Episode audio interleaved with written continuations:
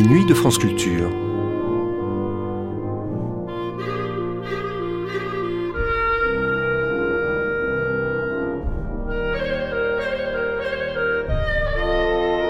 France Culture la nuit, une mémoire radiophonique. Monte Cristo, Casanova, Fabrice Del Dongo, pour ne citer que ces trois-là, on s'est beaucoup évadé dans la littérature. Au cinéma aussi, muet, Charlot s'évadait déjà. On le fait ou on tente de le faire d'un camp de prisonniers dans la grande illusion de Renoir, de la santé dans le trou de Jacques Becker, d'Alcatraz dans le prisonnier du même nom. Évasions et cavales ont inspiré aussi de nombreuses séries. On pense en particulier aux Fugitifs et à la mythique série britannique de Patrick McGowan, Le Prisonnier. Dans la réalité, les évasions n'ont pas toujours l'héroïsme et l'élégance dont les parle la fiction. Révolte face à l'injustice d'une peine trop lourde ou à la condition même de détenu, elles sont souvent des gestes désespérés dont les conséquences peuvent être parfois tragiques. C'est ce que l'on entend dans la troisième émission d'une série de cinq que Jean-Pierre Milovanov consacrait à l'évasion en 1983 pour les Nuits magnétiques.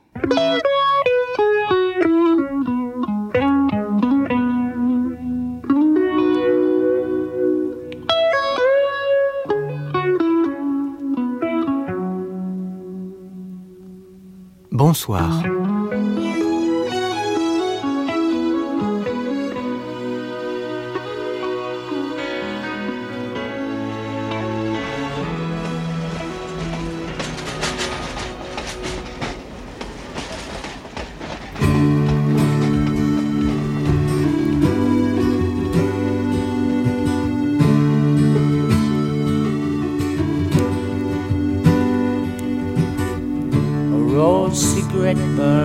Upon your arm.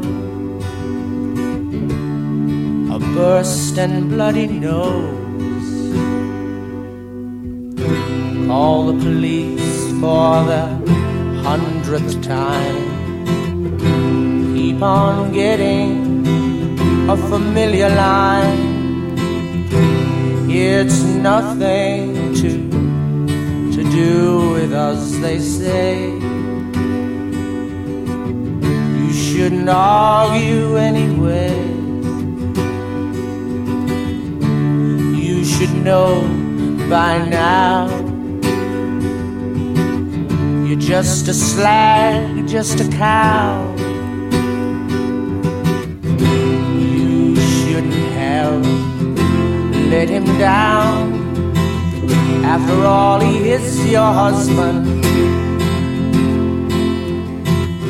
After all, he is your husband. But what's that got to do with me? I'm just a man and I've been there, you see. Felt the violence and felt the pain. Liberated, I won't go there again.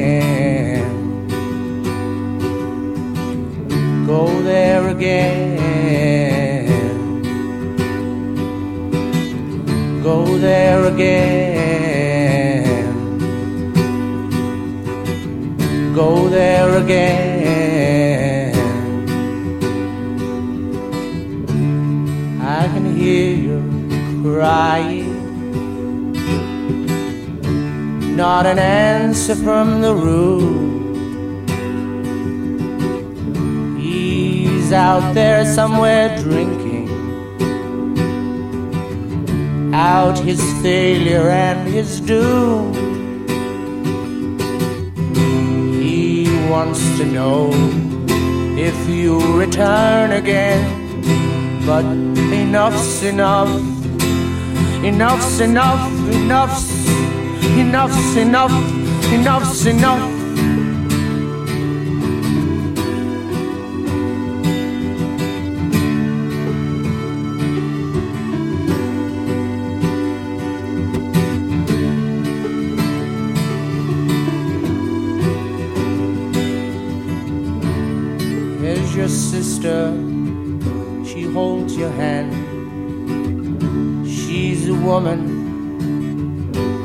Not a man.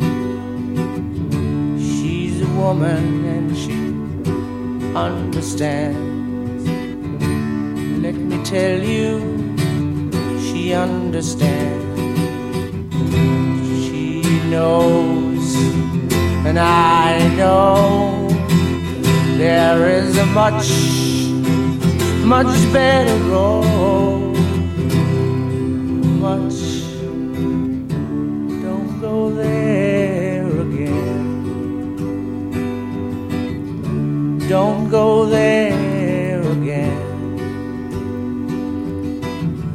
Won't go there again. We won't go there again.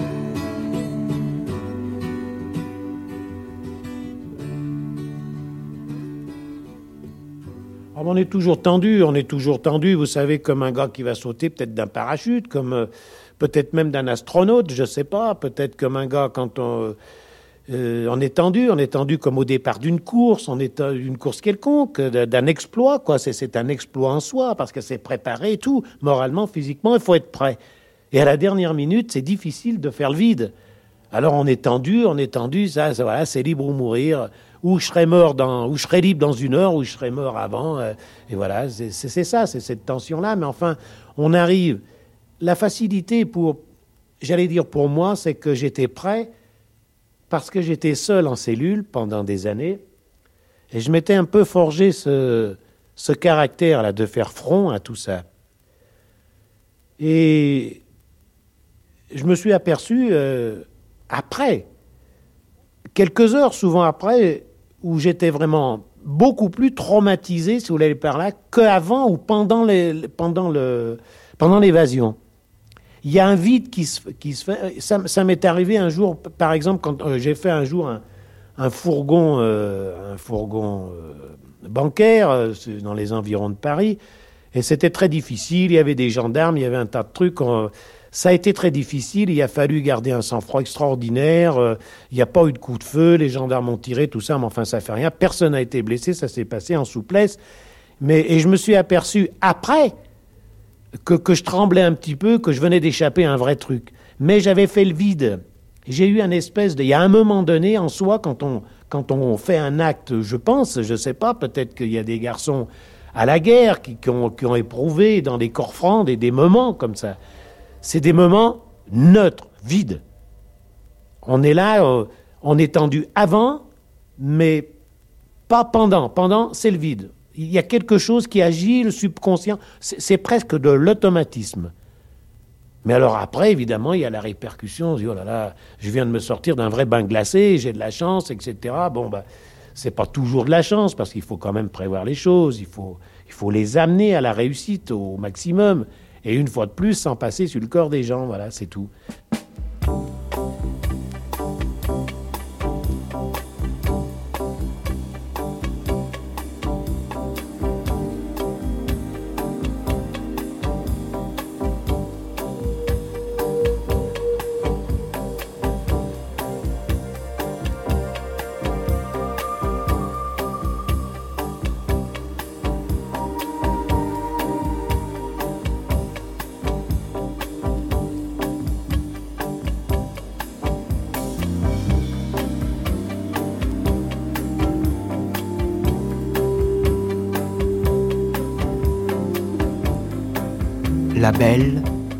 Nouvelle récidive.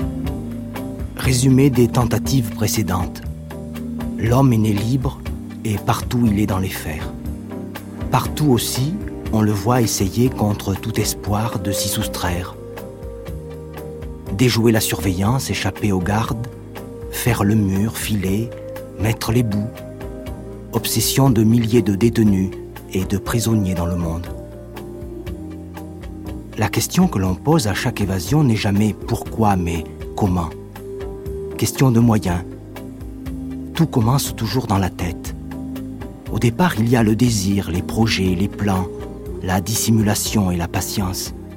Hier, on l'a vu, sur le terrain, tout se joue en quelques secondes, sur quelques mètres. Mais il faut chaque fois se surpasser, découvrir d'autres stratagèmes, d'autres parcours ce qui entraîne inévitablement la mise au point de systèmes de surveillance plus sûrs. L'évasion, les chiffres le prouvent, du moins en France, devient de plus en plus rare et de plus en plus difficile. Si ce changement résulte d'une amélioration du sort des détenus, auquel un autre espoir est proposé, il faut s'en réjouir, mais s'il n'est que l'effet d'un bouclage plus raffiné, attention. De la sécurité à tout prix naît le danger. L'intrusion de l'électronique dans le champ social fait de l'homme l'élément le plus fragile du dispositif de contrainte. Nous ne sommes pas pour un monde où les femmes sont prises en otage, où les flics sont abattus parce qu'ils sont des flics. Mais il faut se souvenir aussi de celui qui a perdu le chemin, proclamé le grec bien avant le nazaréen, et surtout ne pas oublier que dans les prisons, comme ailleurs, il n'y a de sécurité que dans l'espoir.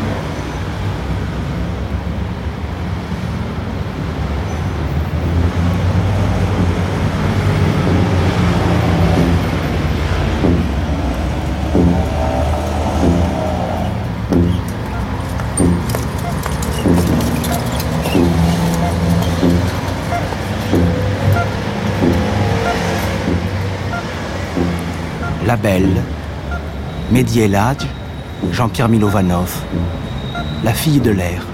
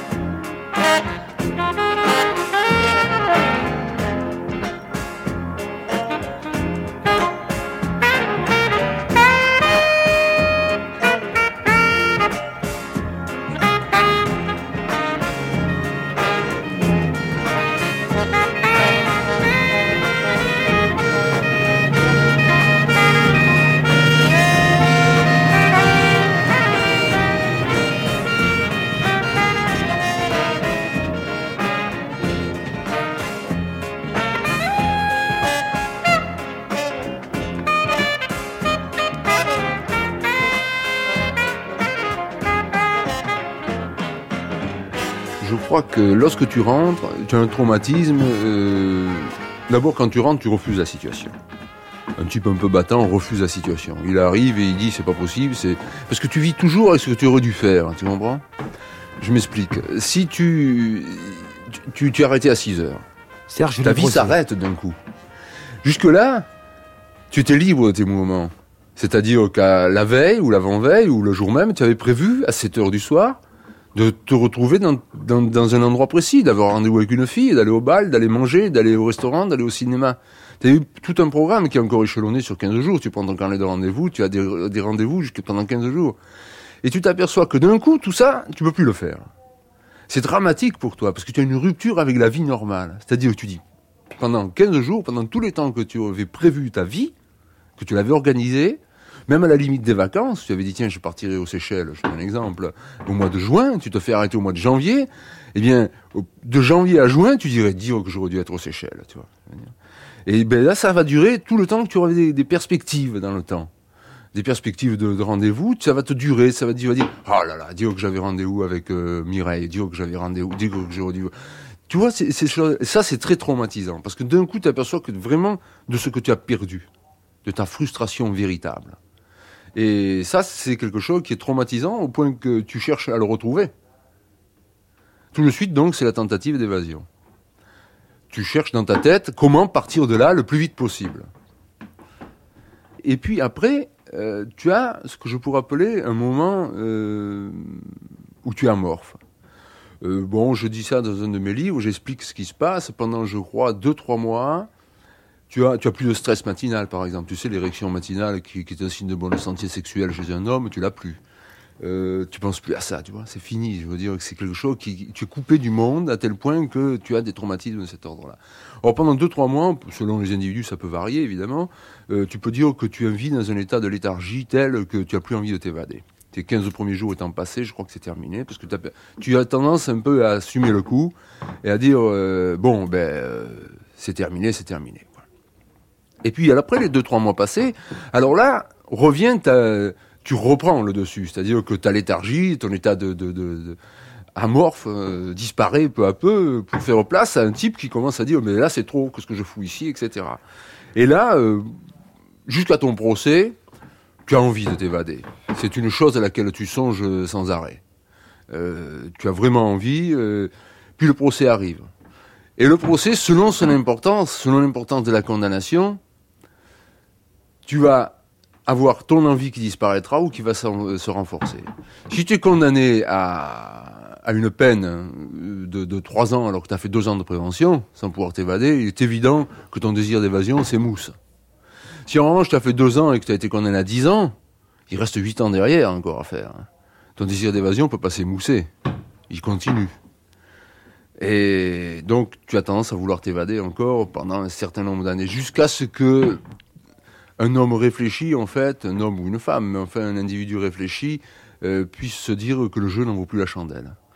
Encore que là, c'est très di- différent avec chaque individu. On a vu des types s'évader pour six mois qu'il leur restait à faire. hein. Euh, mais parce que les circonstances s'y prêtaient. Un type qui rentre pas de permission, qui a six mois à faire, il réfléchit pas à l'intérêt qu'il a à rentrer ou à pas rentrer. Il lui reste que six mois à faire. Il se met dans une situation assez stupide pour six mois de prison alors qu'il a peut-être fait déjà quatre ou cinq ans.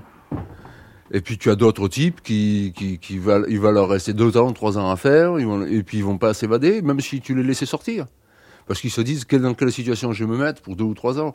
Parce que quelqu'un qui a déjà vécu l'évasion sait très bien ce que ça implique. Tu comprends? Tu vis quand même comme un poireau. Non? Tu peux pas faire les choses que la plupart des gens font. Tu peux pas te retrouver la nuit, tu peux pas sortir le soir, tu as peur de sortir le soir, tu te retrouves dans une situation de tube digestif. Tu survis, tu survis mal. Parce que tu survis euh, frustré d'un tas de satisfactions qu'ont les gens normaux. Et puis tu vis aussi avec l'angoisse. Chaque fois que tu vois un type qui a une mine étrange ou qui te regarde deux secondes de plus qu'il n'est coutumier de le faire, eh bien tu vas penser que c'est un flic. C'est un type qui va te dénoncer, qui va te mettre les menottes aux mains. Tu es toujours sur le qui-vive, toujours aux aguets. Tu es toujours stressé. Tu es toujours sur le point de te demander mais qui c'est ce type-là dans la rue? Tu n'oses plus aller dans les endroits où tout le monde va. Le moindre lieu public, c'est un danger que tu cours.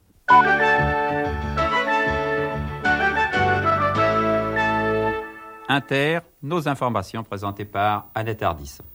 Course-poursuite dans l'Oise après deux évadés du centre pénitentiaire de Liancourt.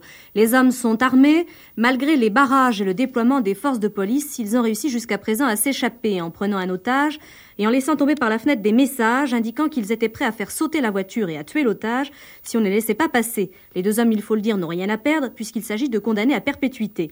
La police a dû relâcher son étreinte. Des précisions tout de suite avec notre reporter Sylvain Augier qui se trouve dans la région de Pontoise, dans le Val d'Oise. Nous sommes condamnés à perpétuité. Nous n'avons rien à foutre de mourir. Si vous ne nous laissez pas passer d'ici cinq minutes, on fait sauter la voiture. Réponse cinq appels de phare. C'est la teneur des messages qu'ont écrits les deux hommes sur des bouts de papier à l'adresse des gendarmes qui les suivaient de très près il y a maintenant moins de deux heures. Les deux hommes étaient en effet pratiquement cernés de toutes parts dans la région de Tricot, dans l'Oise. Ils avaient avec eux un otage et au moment où ils ont lâché ce message, ils ont montré ostensiblement aux gendarmes qui les poursuivaient qu'ils étaient prêts à tout. Ils ont montré par les fenêtres de leur véhicule des grenades dégoupillées et le revolver braqué sur la tempe de leur otage. C'est à ce moment-là que le colonel Nicolas, qui commande le groupement de gendarmerie de l'Oise, a décidé d'aviser la préfecture et de laisser passer la voiture des fugitifs, qui ont alors pris la direction de Paris, sur la route nationale 1, à partir de Noailles, puis la direction de Méru vers Pontoise, dans le Val d'Oise. Les deux hélicoptères de la gendarmerie suivaient le véhicule ont décidé également d'abandonner la poursuite à la tombée de la nuit, conformément aux ordres du commandant Nicolas. À présent, la voiture a été signalée dans la direction de Sarcelles. Les gendarmes sont appelés aussi pour les repérer. Il s'agit d'une GS1.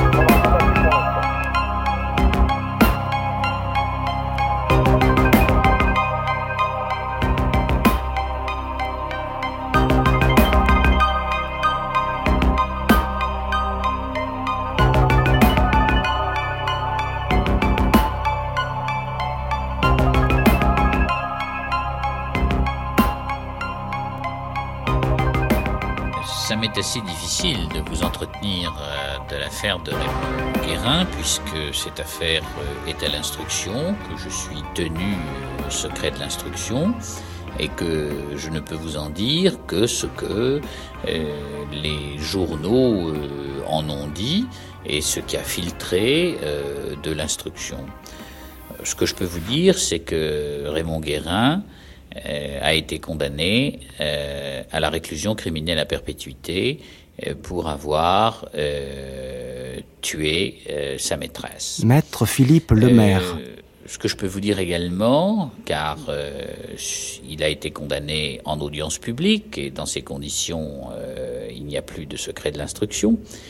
Euh, Raymond Guérin euh, s'attendait à être condamné à euh, 15 années de réclusion criminelle. Euh, pour euh, lui, qui avait déjà effectué euh, cinq ans de détention préventive, cette peine euh, de la réclusion criminelle à perpétuité a été un véritable effondrement. Euh, Et il s'est vu euh, définitivement enterré euh, dans une prison, alors que, euh, je le crois très sincèrement, euh, s'il a tué euh, sa maîtresse euh, qu'il avait quittée, euh, c'était parce que il avait un sentiment très profond pour, euh, pour cette femme ça ne valait incontestablement pas la réclusion criminelle à perpétuité. Et c'est là, effectivement, que l'on aborde un problème euh, important, c'est la responsabilité euh, de ceux euh, qui jugent euh, les, les criminels. Je crois qu'il faut qu'une peine euh, puisse être acceptée par celui que l'on condamne qui sait très bien qu'il a commis effectivement euh, des choses graves, mais euh, qui espère bien évidemment, et c'est très humain, être euh, compris euh, par ceux qui le jugent. Et là, Raymond Guérin n'a absolument pas compris, et on a fait de cet homme qui, s'il avait été condamné à 15 ans de réclusion criminelle, comme cela devait être, aurait certainement fait sa peine euh, tranquillement et sans faire jamais parler de lui. Mais la révolte qui a été la sienne quand il a été condamné à la réclusion criminelle à perpétuité explique ce désir, euh, d'évasion. Alors, euh, il faut rappeler que Raymond Guérin, euh, lorsqu'il avait été arrêté euh, après son crime, euh, il avait été arrêté un mois après son crime et il avait fait une tentative de suicide extrêmement grave puisqu'il s'était tiré euh, deux balles euh, dans la région du cœur. il avait été dans le coma pendant trois semaines et c'est un homme assez diminué qui avait été placé ensuite en détention.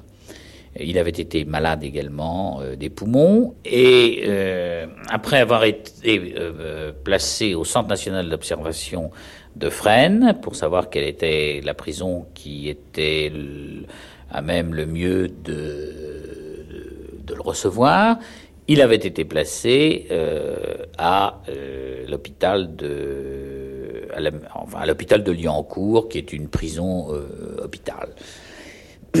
Et c'est là qu'effectivement, euh, il a euh, préparé euh, son évasion et qu'il a réussi à l'aide effectivement de complicité extérieure. Mais vous savez, il n'existe pas d'évasion sans complicité extérieure. Et c'est dans ces conditions qu'il a réussi à se faire passer une une pince euh, pour euh, couper le grillage et également euh, un revolver dont il a menacé les, gardiens et il est, il est parti, on lui avait préparé une voiture et il est, il est parti. Et il est parti avec un garçon qui est également poursuivi, qui s'appelle Maximovitch, euh, qui lui euh, aussi euh, était dans un état, un état de désespoir total, puisque c'est un garçon qui avait été opéré d'un cancer, du larynx, qui a, ne peut presque plus parler, et qui, pour une série de, de hold-up à peu près semblables, pour quatre hold-up, avait été condamné par une cour d'assises à, je crois, 6 ou 8 ans de criminelle, et par une autre cour d'assises pour euh, quatre hold-up exactement du même style à la réclusion criminelle à perpétuité. Des hold-up qui n'avaient pas été semblants et qui étaient faits d'ailleurs d'une manière assez particulière, puisque ne pouvant pas euh, s'exprimer, il se présentait à la caisse avec un papier euh, où il y avait écrit dessus c'est un hold-up. Ça rappelle un peu le film de, de Woody Allen qui effectivement fait un hold-up en inscrivant un mot pour le caissier. Bon, ça ne me paraissait pas, ça ne paraissait pas extrêmement grave, et pourtant, il s'est trouvé euh, un président d'assises, des assesseurs et des jurés pour le condamner à la réclusion criminelle à perpétuité, faisant de lui effectivement un désespéré. À partir du moment où vous faites un désespéré en matière de justice, eh bien, il faut s'attendre à ce qu'il euh, fasse tout pour euh, essayer de partir et, et créant ainsi les pires difficultés à l'administration pénitentiaire. La chasse à l'homme continue en région parisienne policiers et gendarmes veulent à tout prix, on les comprend, retrouver la trace des deux dangereux gangsters qui se sont évadés hier en fin d'après-midi de la prison hôpital de Liancourt dans l'Oise. Les deux hommes, Michel Maximovitch et Raymond Guérin, sont armés et ils ont pris en otage avec eux pour couvrir leur fuite une jeune femme de 33 ans, Madame Laurence Benoît, qui se promenait dans les bois avec son mari. Le point des recherches avec Serge Martin de Radio Sénémarne. Alors, ils ont trouvé une voiture euh, qui était une Peugeot, je crois, et ils sont, euh, ils sont partis. Et très rapidement, bien évidemment, l'alerte a été donnée au niveau euh, de la prison de Liancourt. Et ils ont été, ils ont été poursuivis. Et il est vrai que à ce moment-là, ils ont commis l'erreur de prendre quelqu'un en otage, une jeune femme, euh, pour euh, protéger euh, leur fuite et pour demander aux forces de l'ordre qui les avaient pris en chasse, très normalement, de cesser de les poursuivre. Alors j'indique quand même, parce que cela, ça a été dit, et l'on a d'ailleurs interviewé à la radio celle qui avait été prise en otage, elle a confirmé que Guérin et Maximovitch euh, s'étaient euh, bien comportés. Euh, bien sûr, ça doit être placé entre guillemets, puisqu'il y a quand même une contrainte, mais bien comportés vis-à-vis d'elle, et qu'ils avaient toujours été assez corrects. je crois que c'est important. J'étais intervenu alors à la radio en faisant un appel à Guérin euh, pour, euh, car je le connaissais bien et je savais euh, qu'il ne pouvait pas me semble-t-il, euh, faire du mal à cet otage. Et j'étais intervenu euh, à la radio et à la télévision euh, en lui demandant de relâcher au plus vite l'otage, car cette vie devait être protégée. D'ailleurs, je n'avais pas beaucoup d'inquiétude, car je, je savais Guérin euh, incapable euh, de euh, maltraiter cet otage. Je vous propose d'ailleurs d'écouter un témoignage doublé d'un appel qui a été enregistré il y a moins d'une heure par Brigitte Renaldi, celui de l'avocat de Raymond Guérin, maître Philippe Lemaire, qui lance donc un appel à la raison pour son client, toujours en fuite. Il n'est jamais trop tard pour interrompre des faits que l'on est en train de commettre. C'est dans ces conditions que il est absolument indispensable, et je lui demande avec beaucoup de fermeté, euh, que euh, Raymond Guérin euh, relâche l'otage s'il est encore avec lui, car il s'agit de quelqu'un d'innocent, et les faits qu'il est en train de commettre ne ressemblent pas au Raymond Guérin que j'ai défendu et que je connais bien. Alors donc si Guérin écoute en ce moment France Inter et qu'il vient d'entendre son avocat, eh bien qu'il écoute ses, conseils, c'est certainement le mieux à faire. Ce qu'il a fait, puisqu'il a effectivement euh, rendu la liberté à cet otage, et euh, ils ont euh, tous les deux disparu dans la nature. Et puis, la police a fait son travail, le commissaire Broussard on connaît l'habileté, a finalement réussi à, pour prendre une, expression de police, à loger euh, Guérin et Maximovitch. Et finalement, ils sont intervenus dans un appartement qui était situé, je crois, à Aulnay-sous-Bois. Et là, il s'est passé quelque chose d'assez étonnant. Maximovitch euh, et Guérin était dans une pièce d'un appartement. Et euh, Guérin, c'est, dès qu'il a entendu euh, les hommes du commissaire Broussard rentrer dans l'appartement, il a très rapidement compris qu'il était repris. Et il, a, il s'est précipité sur son revolver, qui était un 9 mm, et il s'est dirigé le canon de l'arme sur le cœur. Euh, Broussard, euh, qui euh, est un homme qui apprécie les situations, s'est rendu compte que Guérin ne plaisantait pas et qu'effectivement, s'il faisait un pas de plus, il se serait suicidé. et le commissaire Broussard a eu, me semble-t-il, une très bonne réaction qu'il faut incontestablement porter à son crédit. Guérin a dit Je veux voir mon avocat. Euh, maître Philippe Lemaire. Et c'est dans ces conditions que Broussard euh, m'a appelé. Euh, a réussi à trouver mon numéro de téléphone personnel et m'a appelé, il était 5h30 du matin. Et je veux dire qu'au début, j'ai cru un peu à une plaisanterie. je arrive et je l'ai rappelé. Et effectivement, il euh, m'a dit, euh, il m'a expliqué ce qui s'était passé. Euh, lui et moi savions que Raymond Guérin était très capable d'appuyer sur la détente. Et euh, Guérin exprimé le désir que je vienne à Aulnay-sous-Bois. J'ai demandé au commissaire Broussard ce qu'il en pensait. Et je lui dit, moi, je veux bien venir et je veux bien essayer d'avoir une conversation avec Guérin. Je suis allé à Aulnay-sous-Bois et j'ai eu une conversation avec euh, Raymond Guérin, euh, conversation assez difficile parce que finalement euh, je n'avais pas grand-chose à lui offrir. je savais qu'il était condamné à la réclusion criminelle à perpétuité. Je savais qu'il allait effectivement être condamné pour cette évasion parce qu'il y avait quand même une prise d'otage. je n'avais donc pas grand-chose à pouvoir lui présenter comme argument mais euh, bien évidemment, euh, il avait des attachements dont, j'ai joué.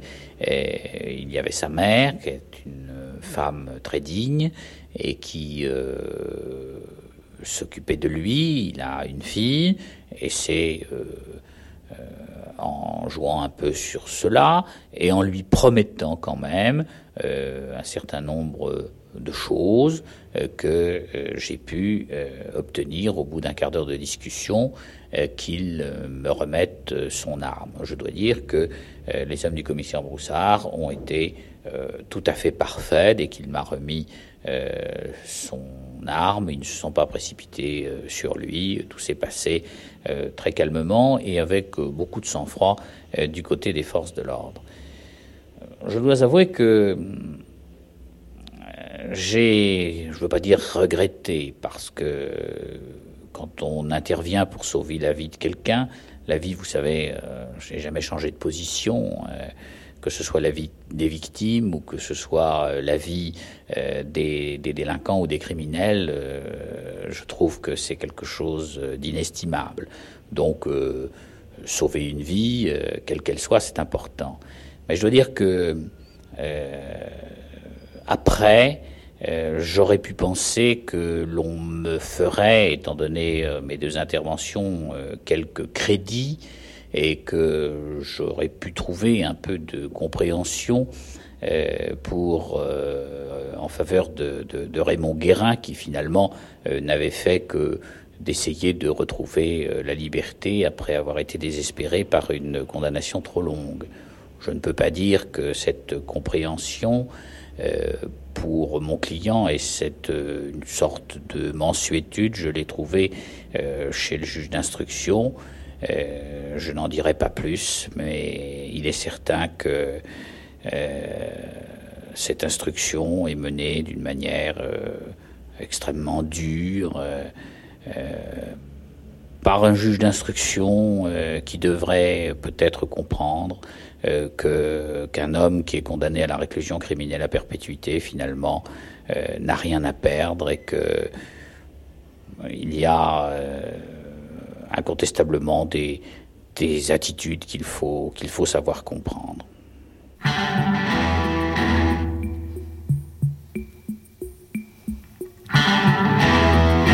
Walking, talking to myself. Oh, there's nobody else. I see the lights down below.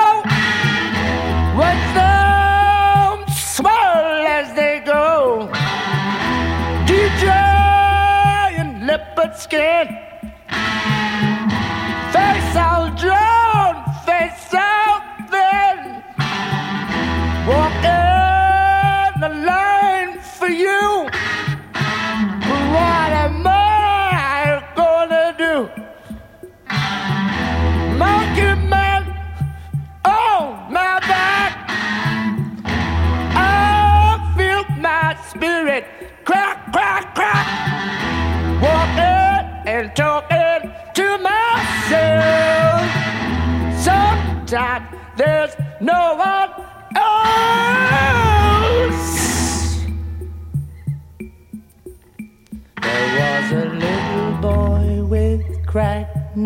Standing by the water's edge and he started to cry feeding swans Sundays.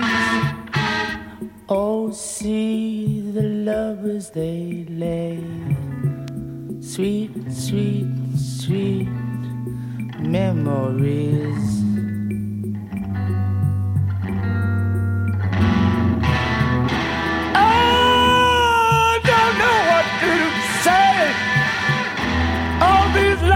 Getting in my way. Turn them down, don't let them shine. The darkness is mine, all mine. The darkness is mine, all mine. The darkness is mine, all mine.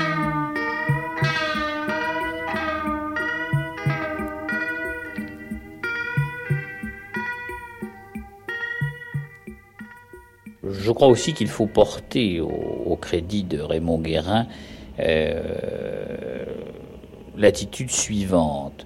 je crois qu'il aurait pu effectivement euh, ne pas se faire reprendre s'il avait été seul. Euh, mais il est certain qu'il n'a pas voulu abandonner Maximovitch. Maximovitch était malade et étant, étant malade, étant handicapé, il a voulu et il a voulu rester avec lui. Et il est certain que lorsque l'on est deux, euh, c'est plus difficile de se dissimuler euh, que lorsque l'on est seul, où on peut plus facilement euh, se noyer dans la foule. Il faut se souvenir aussi de celui qui a perdu le chemin. Dans l'affaire Guérin-Maximovitch, telle que nous la connaissons par les médias, il y a un tel déséquilibre entre les faits et leurs conséquences que nous nous surprenons à rêver d'un monde où les dieux étaient plus malins et plus vifs que les ordinateurs et les juges, eux qui pouvaient lancer et reprendre sept fois les dés avant qu'ils ne retombent sur notre tête.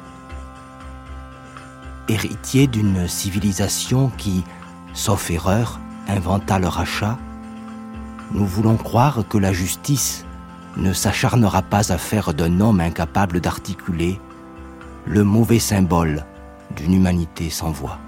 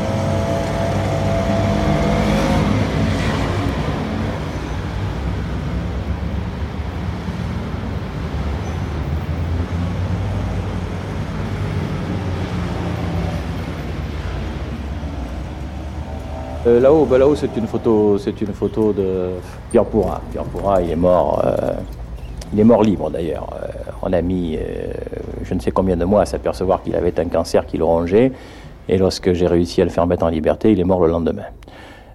Pierre Pourra, c'était le, gang des Lyonnais. c'était, une évasion qui était celle de la maison d'arrêt de Valence, et c'était une condamnation à la cour d'assises de Lyon à 10 ans de réclusion criminelle. Maître Jean-Louis Pelletier. c'est Martine Villoquet et Jean-Charles Villoquet lors d'un de, leurs deux procès. C'est au cours du, procès de l'évasion, je crois. Euh, c'est lors d'une suspension d'audience. Ça aussi, c'est l'évasion du palais de justice où ils avaient emmené en otage euh, le président euh, Cosette, le substitut de la 14e chambre aussi, et ensuite une fusillade au cours de laquelle de euh, deux militaires euh, ont, été, ont été grièvement blessés. Euh, ça, c'est une autre affaire qu'on peut relier à une évasion, puisque c'est un croquis qui a été fait par Donga, qui était un dessinateur qui a disparu, et c'est au cours du procès de Christian Jubin, qui lui était parti du palais de justice de Paris aussi en enlevant le juge d'instruction Magnan, le greffier, la greffière en otage. Euh, en dessous, c'est Jacques Mérine. Je suis en train de plaider pour, euh, pour Mérine. Là aussi, il avait été question d'évasion déjà avant même que n'intervienne euh, la fameuse évasion de la prison de la santé avec Bess et Rive. On avait parlé de l'évasion du palais de justice de Compiègne, où il avait réussi à partir en ayant dissimulé, avant d'être arrêté, une arme dans les toilettes de ce palais de justice, où il savait qu'il viendrait nécessairement. Euh, Lorsqu'il a été sur le point de comparaître en correctionnel, il a demandé l'autorisation d'aller aux toilettes. On la lui a accordée. Il a réussi à se saisir de cette arme, donc, qu'il avait cachée là. Et ensuite, revenant dans la salle d'audience, euh, il a pris le, président du tribunal en otage et il a réussi à s'évader. Et en bas, alors, euh, on peut aussi peut-être parler d'évasion, mais c'est l'un des souvenirs les plus douloureux de ma vie professionnelle. Je suis avec mon ami Philippe Lemaire et nous sommes en train d'entendre le verdict de mort qui est prononcé contre Philippe Maurice, qui par suite, qui avait euh, par la suite tentera de s'évader euh, du quartier des condamnés à mort où il était enfermé dans des conditions dramatiques qui lui ont valu une autre condamnation.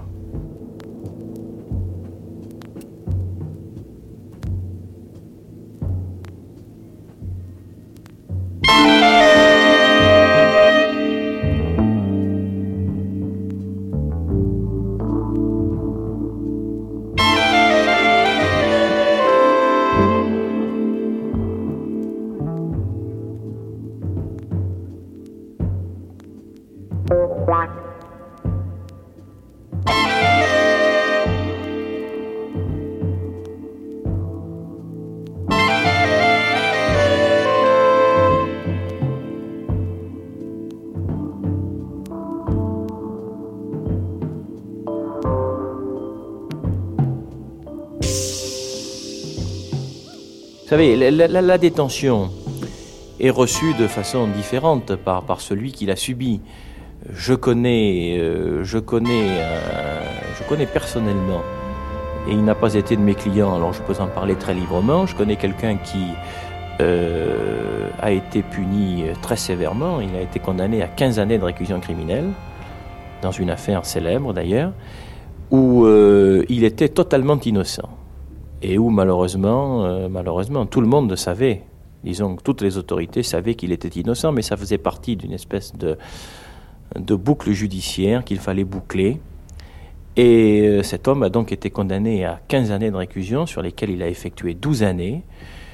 Il a, avec euh, beaucoup de lucidité, de courage, enfin on peut appeler ça comme on veut, et de réalisme en définitive, il a considéré qu'il était innocent mais qu'il payait aussi un mode de vie parce qu'il n'avait jamais essayé de se faire passer pour un petit saint.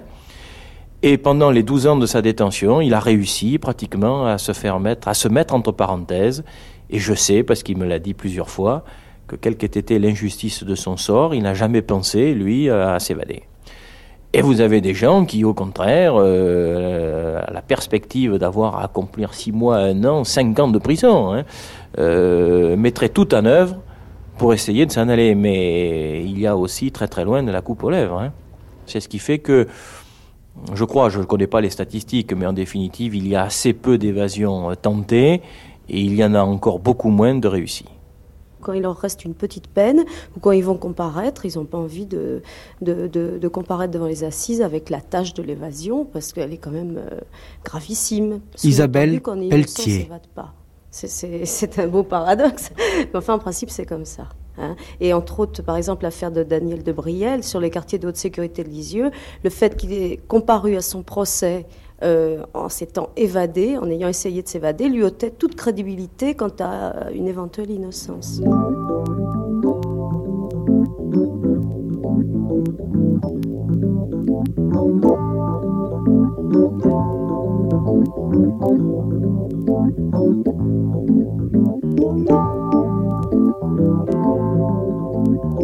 Les femmes qui sont en détention, euh, qui sont beaucoup moins nombreuses que les hommes, il y a un millier de femmes pour 28 euh, 000 détenus euh, hommes, en principe, elles, elles s'évadent pas, ou elles s'évadent très très peu.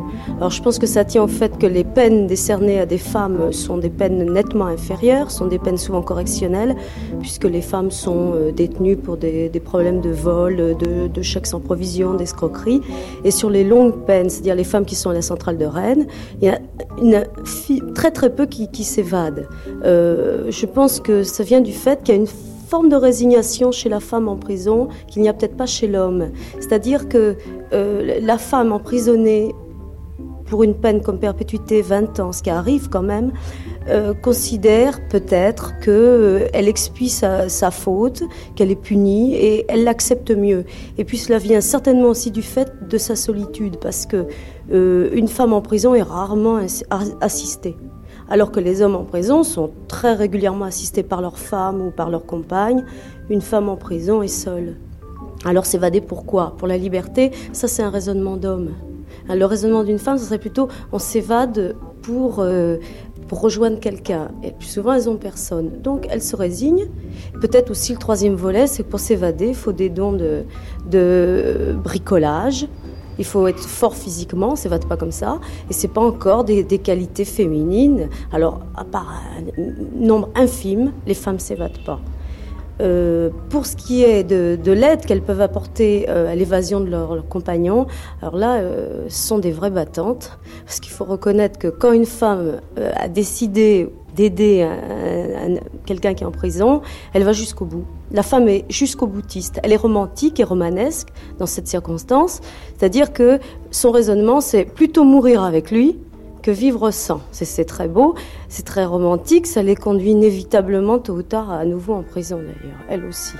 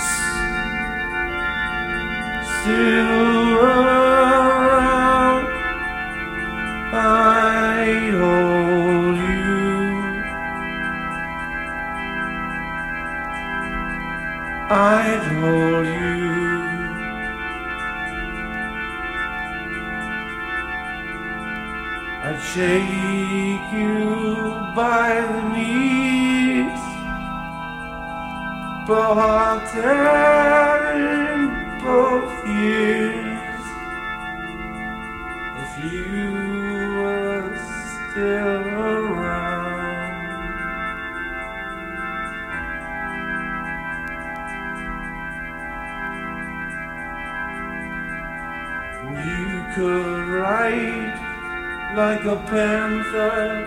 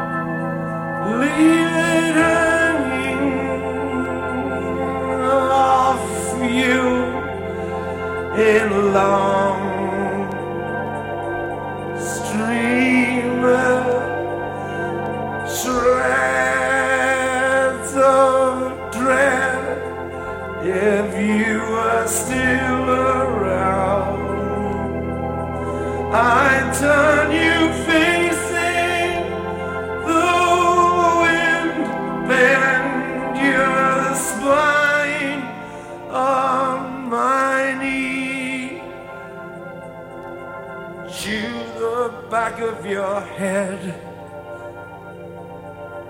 Chew the back of your head to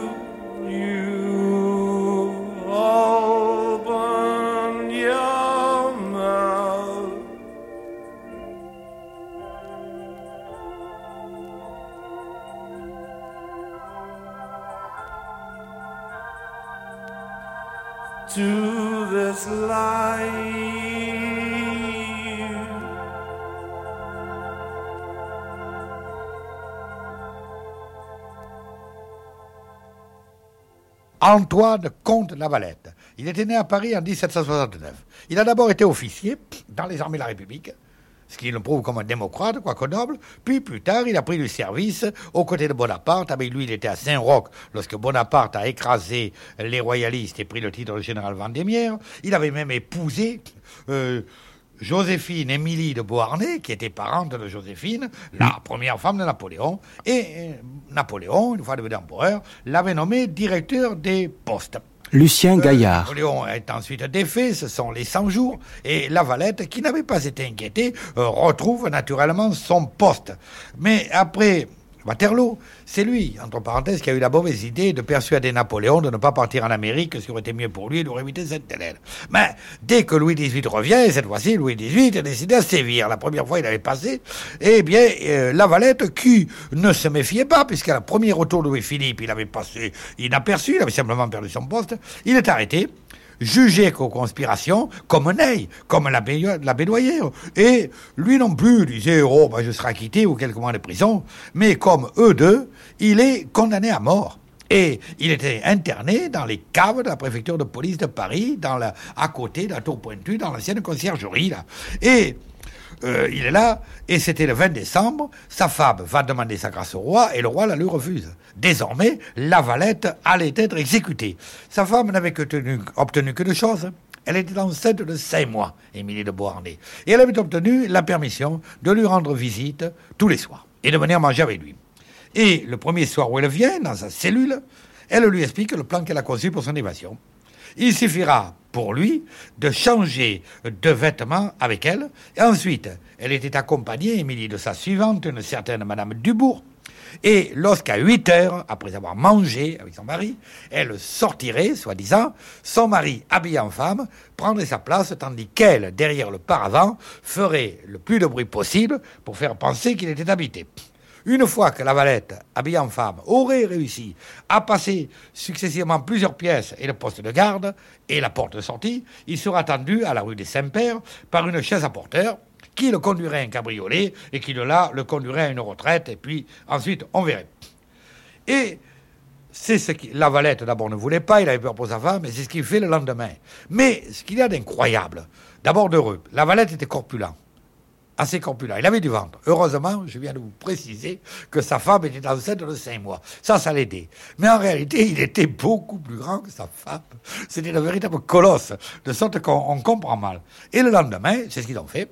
Sa femme rentra dans la prison à 6 heures, elle avait le droit de 6 heures à 8 heures. Hein. Elle venait souper avec lui. Elle rentra dans la prison, elle avait apporté dans un cabas une jupe de taffetas, elle la donna à la valette, elle lui donna son corsage, et la valette, habillée en femme, sorti avec sa fille, sa petite fille âgée de 12 ans, mais ce jour-là accompagnait sa mère, euh, parce qu'on avait jugé qu'un enfant, ça faisait toujours ça. Et ils sortirent.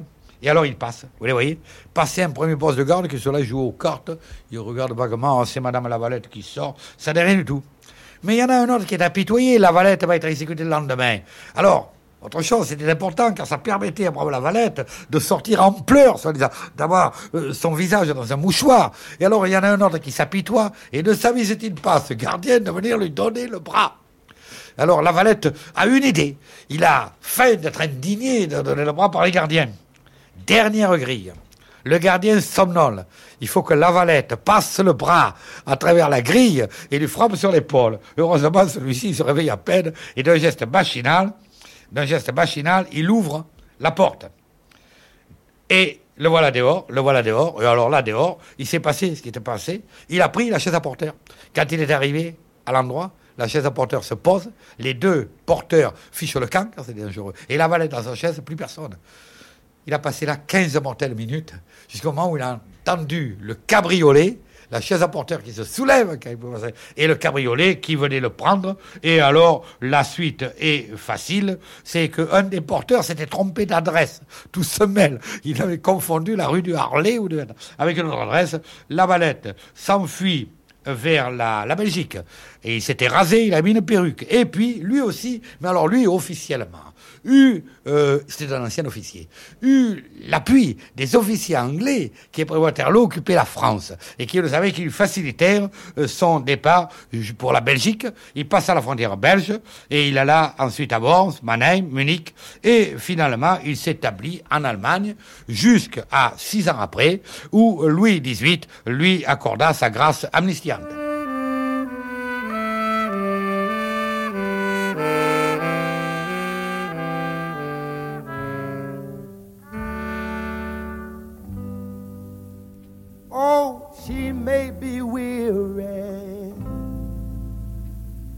Girls, they do get wearied wearing that same old shaggy dress.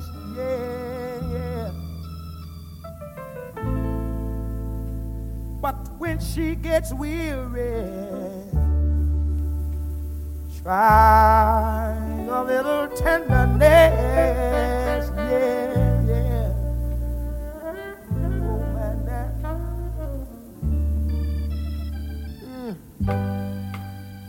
You know she's waiting,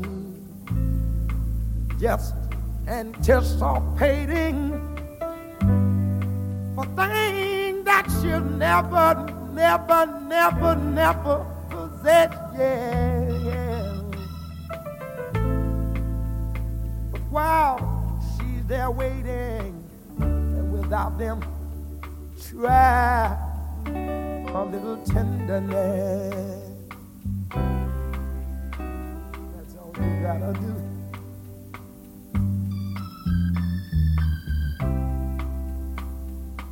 It's not just sentimental, no, no, no.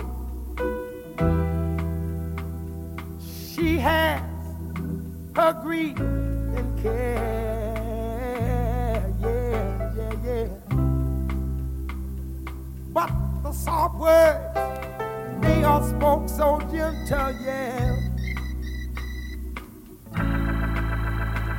It makes it easier, easier to bear.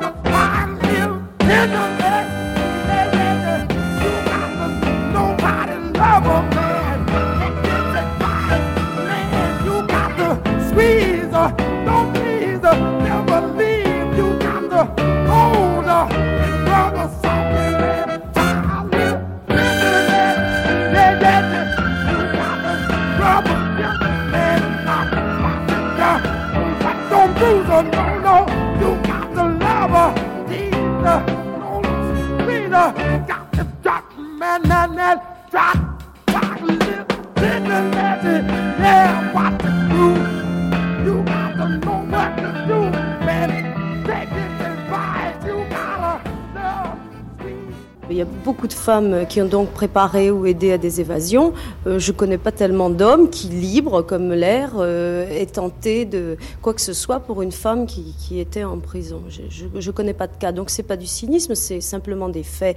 Et euh, je disais que ça, relevait d'un certain euh, romanesque et d'un certain romantisme. Martine Villoquet m'a dit, de toute façon, euh, à ce moment-là, je pensais qu'on allait mourir tous les deux, mais il valait mieux mourir avec lui que de vivre sans. Alors, il y a, c'est presque le mythe romanesque de, de- de l'héroïne qui vole au secours de, de l'homme incarcéré et qui joue là le rôle euh, de, de l'ange libérateur. Enfin, c'est, peut-être un petit peu littéraire ma formule, mais, mais je pense qu'il y a de ça. C'est-à-dire qu'elles endossent euh, l'uniforme de, de, de la battante, de la combattante. L'homme est enfermé. euh, il faut à tout prix qu'elle le sorte de là. Alors, une Martine Villoquet, c'est, quand même une histoire extraordinaire dans la mesure où c'est une, une petite jeune fille de l'Indre, près de Châteauroux, qui a une vie euh, simple et euh, une vie d'ouvrière euh, dans, sa province de Châteauroux, dans un village euh, qui s'appelle Ardente. Et puis elle décide, comme beaucoup de jeunes filles qui trouvent pas de, travail sur place à 17 ans, de venir à Paris. Elle va trouver un, travail, je crois, de caissière dans, un café, tout au grand jour, sans, problème. Et parmi les habitués qui viennent au comptoir, il y a Jean-Charles Villoquet.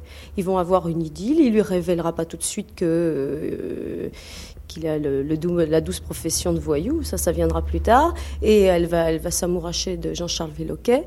Et euh, comme toujours et comme à chaque fois, quand la vérité éclate, la femme suit parce que euh, il semble pas que ce soit un argument suffisant pour euh, amener une rupture. Ils vont vivre une vie assez aventureuse, une vie de, dangereuse et de cavale. Et euh, quand il sera repris, euh, et elle aussi d'ailleurs, ils ont été repris tous les deux en même temps, mais elle va être libérée plus tôt que lui. Euh, C'était une libération conditionnelle.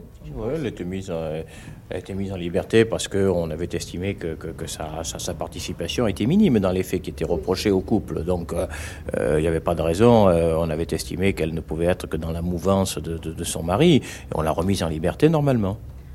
Et donc, euh, c'est cette, euh, cette jeune femme, elle est, elle est encore très jeune, il y a à peine deux ans, deux années qu'elle a quitté euh, son Indre natale. Bon, on va se retrouver au palais de justice. Alors, comment, comment ça s'est passé? Comment elle a organisé exactement toute l'évasion? Ça, elle, elle le garde pour elle et je n'en sais rien. Mais ce qui est sûr, c'est qu'elle va se retrouver au palais de justice euh, un début d'après-midi, qu'elle va s'engouffrer qu'elle va s'engouffrer dans les vestiaires euh, et dans les toilettes avec un paquet sous le bras. Dans ce paquet, il y a une robe d'avocate, une perruque, une perruque rou- rousse, et surtout dans son sac à main, il y a une grenade euh, quadrillée et euh, il y a un revolver.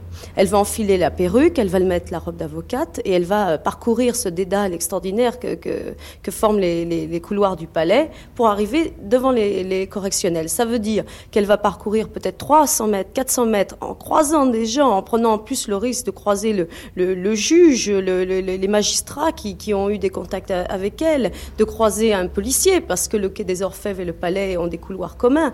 Et elle, va courir ce risque et elle me disait qu'elle avait le, le cœur qui battait à tout dans ces couloirs pour arriver dans une salle d'audience où l'audience n'est même pas encore euh, commencée. Elle va s'approcher parmi le flot des avocats de- du tribunal. On fait rentrer en effet les, détenus dans le box, dont Villoquet, qui est en menottes parce qu'il est censé être quelqu'un d'extrêmement dangereux et on lui retire pas comme ça les menottes. Et euh, elle attend que l'audience commence. Et subitement, elle sort de, de son sac la grenade, elle la brandit, et elle dit que personne ne bouge ou je fais sauter la salle c'est assez fantastique qu'elle ait trouvé les ressources suffisantes en elle et en son amour, qui est quand même un amour quand même très récent, je veux dire, que- de, faire ce geste et d'avoir cette attitude.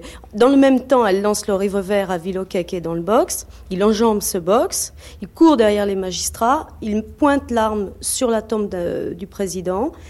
Et après, ça va très vite, c'est-à-dire que euh, prend le président en otage, ainsi que le, c'est le substitut. Évidemment, tous les, gardiens de la paix, enfin, c'est pas des gardiens de la paix, tous les le service de l'ordre qui est dans cette salle et qui est censé euh, justement euh, faire régner l'ordre est à quatre pattes, sous les bancs et derrière le, box, parce que tout le monde a très peur de cette grenade et de ce revolver. Ils sortent de, la chambre correctionnelle, dévalent les escaliers, et là, c'est vrai, ils sont arrêtés par euh, deux gardes extrêmement courageux, parce que tout le monde était planqué à quatre pattes, et il y a le garde Germano et... Le commandant Guillaume, le euh, commandant qui, ont, qui ont- qui ont fait preuve d'un courage exceptionnel. Ça, D'ailleurs, le, le commandant Guillaume euh, a été euh, et reste très grièvement blessé, le, le garde aussi. Euh, on a entamé, on a, ils ont tenté d'en- d'entamer un dialogue avec le couple Villoquet. Villoquet devait être d'ailleurs hors de lui dans, dans, dans ce moment-là, et puis la, la, la fusillade a éclaté. Et, c'est un miracle que, le commandant Guillaume n'ait été que blessé, mais il a été très très très grièvement. Et Dieu sait si, si et sa femme ont par la suite regretté les, conséquences de leurs actes. Et là, je, prends le relais de ce qui a été dit, et ils ont réussi à partir dans, le tumulte, et, si on peut dire, mais au prix, à quel prix euh, l'évasion a réussi? Et pendant tout le temps de tout ce dé- dédale des, escaliers, en plus, Martine Filoquet reste en tête du groupe et continue de tenir ce- cette grenade. Je veux dire qu'à aucun moment elle n'est démissionnaire. Elle considère pas que sa, tâche s'arrête à, donner un revolver. Euh, J'en parle tant plus que c'est jugé. Alors maintenant, il n'y a plus de problème. Elle, a un rôle actif et sur le quai, il y a une voiture qui attend avec un, moteur euh, qui est en marche et ils vont pousser les otages dedans et ils vont partir comme ça. Elle retire sa perruque euh, pour et bon, c'est après ça devient évidemment ils, ne feront aucun mal aux magistrats qui seront libérés euh, simplement. Elle m'a dit que c'était une des conditions. Elle, euh, elle avait participé à cette évasion parce que euh, son, son mari, enfin son futur mari, lui avait dit que ça se passerait très bien et parce qu'il n'y avait aucun mal pour les magistrats.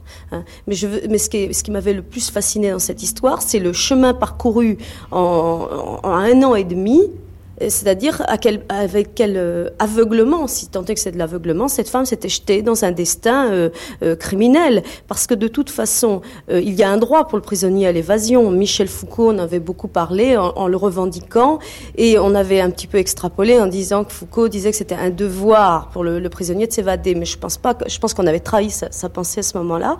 C'est vrai qu'il y a un droit pour le prisonnier parce que c'est le droit de l'espoir et c'est le droit de la vie. Et on lui conteste tellement peu que s'il n'y a pas de bris de prison, il n'est pas condamné. euh, à une peine d'incarcération. Bon, par contre, pour la femme, euh, il n'y a, pas de- droit à aider son mari à s'évader.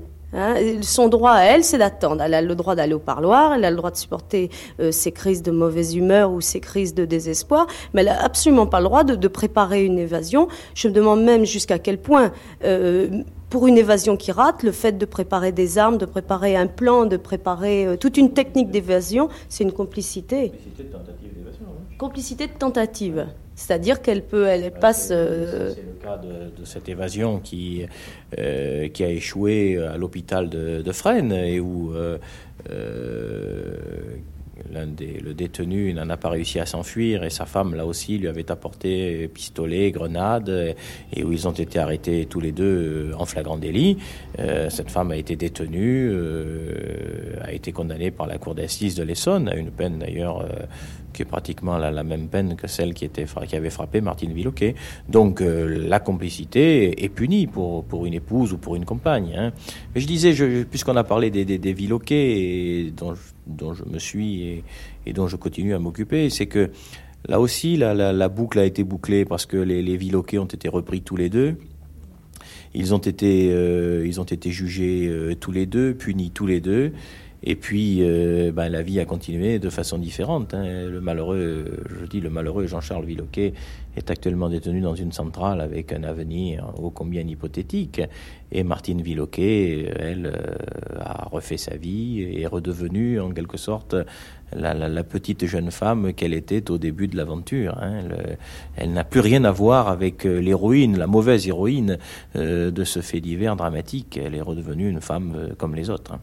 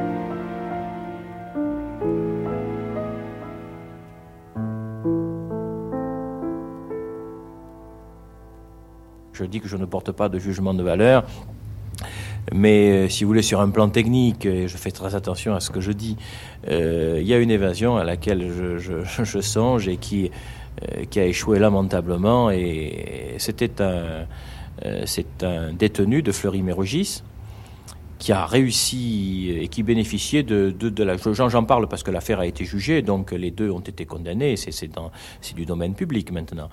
Euh, il avait bénéficié de la complicité de, son épouse. Et il avait réussi à scier les barreaux de la cellule de Fleury-Mérogis, ce qui n'est pas rien quand on connaît les moyens techniques euh, appropriés à Fleury-Mérogis pour que les gens ne s'évadent pas. Euh, procédé classique, il a noué ses draps ou il s'est servi de, euh, de morceaux de, de- toile de, de, sommier mises bout à bout. Il a réussi à descendre dans le premier chemin de ronde, je crois, de Fleury-Mérogis. Il a escaladé un mur. Il a redescendu ce mur.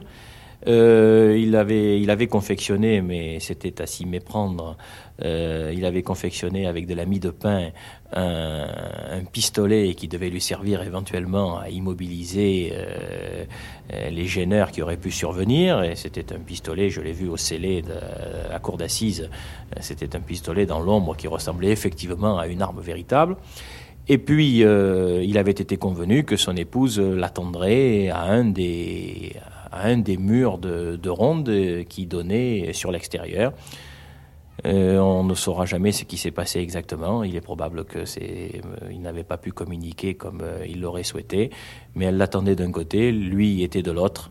Ils ne se sont jamais rejoints et il a été repris bêtement lorsque l'administration pénitentiaire s'est aperçue que lors d'une des rondes qui, ont fait suite à l'évasion proprement dite, lorsqu'on s'est aperçu qu'il avait décellé le- sa fenêtre, on a immédiatement cherché par où il était passé, on l'a retrouvé, et on l'a retrouvé tout bêtement, si je puis dire, l'arme à la main, euh, au pied d'un mur de ronde, alors que sa femme l'avait attendu pendant une ou deux heures de notre côté. Je réfléchissais aussi dernièrement au sujet de l'é- l'évasion de François Bess, que quand on a ce nombre d'évasions aussi important, euh, et qu'on a une peine de prison à effectuer qui est aussi longue, à savoir un homme qui est condamné pour 20 ans en perpétuité, malheureusement, euh, le fait de s'évader plusieurs fois, c'est peut-être la seule chose qui permet de ne pas avoir une castration sexuelle euh, euh, qui pourrait, euh, suiv- suivant les individus, être définitive. Parce que je pensais au cas de François Bess, qui est quand même un, qui, normalement est, un passé carcéral déjà très très lourd,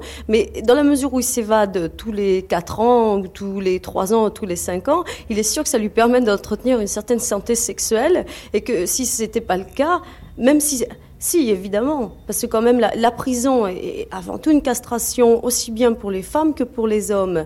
Euh, L'évasion permet aussi un réajustement affectif et sexuel. C'est sûr que euh, voir un homme derrière un parloir, dans un parloir, derrière une glace, un plexiglas sale, où on s'entend très mal dans une ambiance de, cris et, aussi de chuchotement, euh, affectivement, c'est on ne peut plus frustrant et sexuellement, c'est c'est totalement castrant. Donc, euh, quand la femme aussi aide à l'évasion, elle a un besoin viscéral de retrouver un contact physique avec l'homme qui, qui est incarcéré. Parce que le, le- on pourrait considérer, il y a des femmes qui sont contentes que le contact intellectuel ou le contact du courrier, qui qui qui est fascinant, je veux dire, il y a des romans en fleuve qui s'écrivent euh, entre des détenus et leurs femmes, pourrait être suffisant ou permettrait de sublimer la relation. Mais, mais en fait, c'est totalement faux. Elles ont un appel physique qui est fantastique. Et, et donc, euh, s'évader, c'est aussi se retrouver ensemble euh, physiquement, faire l'amour. Et, et je pense que ça, c'est un attrait irrésistible. Bien plus que euh, le, le fait d'être revivre ensemble ou, ou de, de, de partir ensemble dans un pays lointain. C'est avant tout le toucher et, le revivre une relation de chair et non plus une relation de, béton ou de plexiglas. Et c'est peut-être pour ça que les femmes adhèrent si, parfaitement et si totalement euh, à, l'idée de l'évasion. Ceci dit, euh, il y a beaucoup de femmes aussi euh, qui considèrent qu'il vaut mieux peut-être terminer une peine, dans la mesure où elles, elles sont persuadées qu'elles attendent. Donc elles savent qu'il y a tout intérêt à ce que le détenu reste tranquillement euh, dans sa cellule, tranquillement entre, entre, guillemets, et puis que de toute façon elles seront à la sortie et qu'on re reconstruira un, un, un, présent à peu près potable. Donc il y a d'autres femmes qui sont absolument contre les idées d'évasion et puis qui ont une peur bleue parce que l'évasion c'est dangereux, que à l'intérieur d'une prison, si on tente de s'évader, on peut se faire euh, tuer par des gardiens, on peut être euh, descendu comme des lapins par des tireurs d'élite, ça s'est vu plusieurs fois. Alors l'évasion à ce risque-là, elle, elle recule. Mais pour les autres, celles qui considèrent qu'elles n'ont plus rien à perdre, alors là, elles ont euh, des ressources d'énergie fantastiques, c'est certain certains. Et les, les, enfants comptent plus d'ailleurs, c'est assez extraordinaire. C'est-à-dire que même si elles sont mères de famille et même si elles ont un enfant, la liberté, mais la liberté de l'autre, même au prix de leur liberté à elles, ça ne compte pas.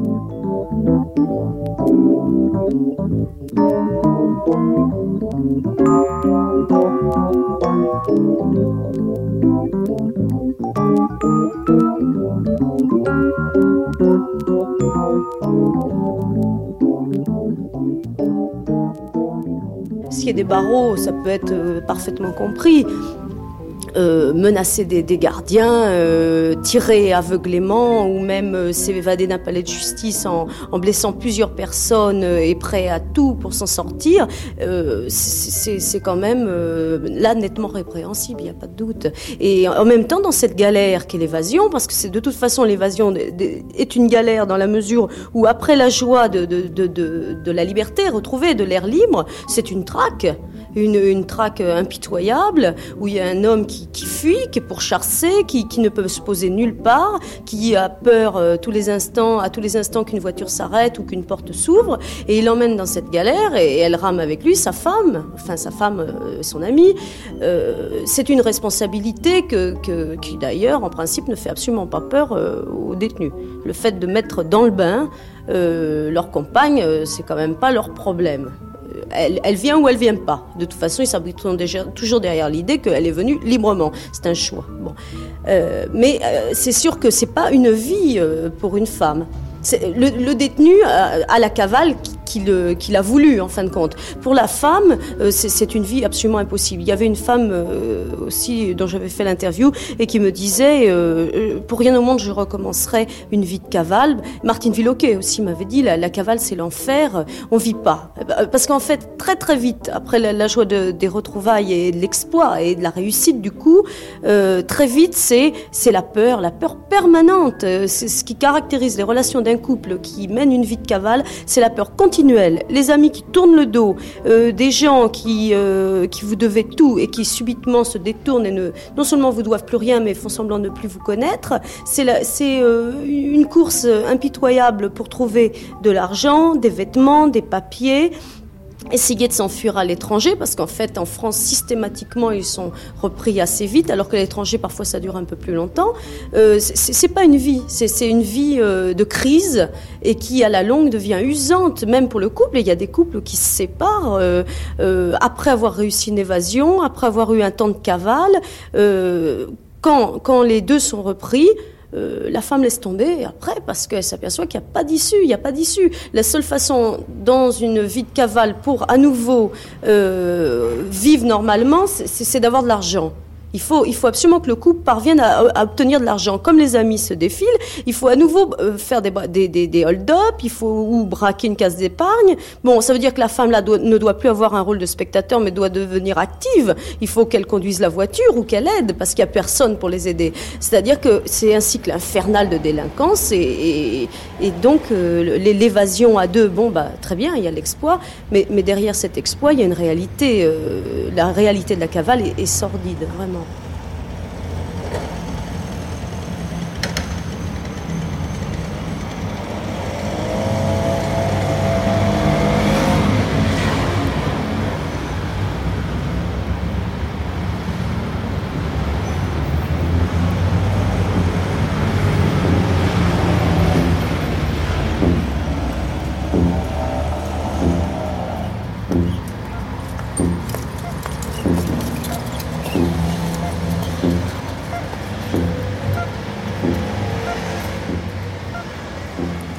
La Belle, Mehdi El Hadj, Jean-Pierre Milovanov, La fille de l'air.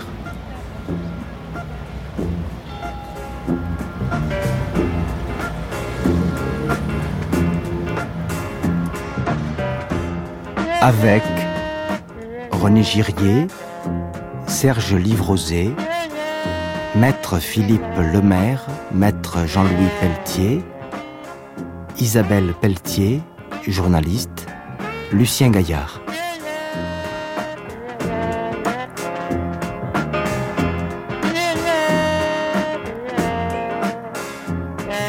Nuit magnétique, Didier Cornier, Jean-Marc Papadachi, Patrick Molinier, Mehdi El Hadj, Jean-Pierre Milovanov.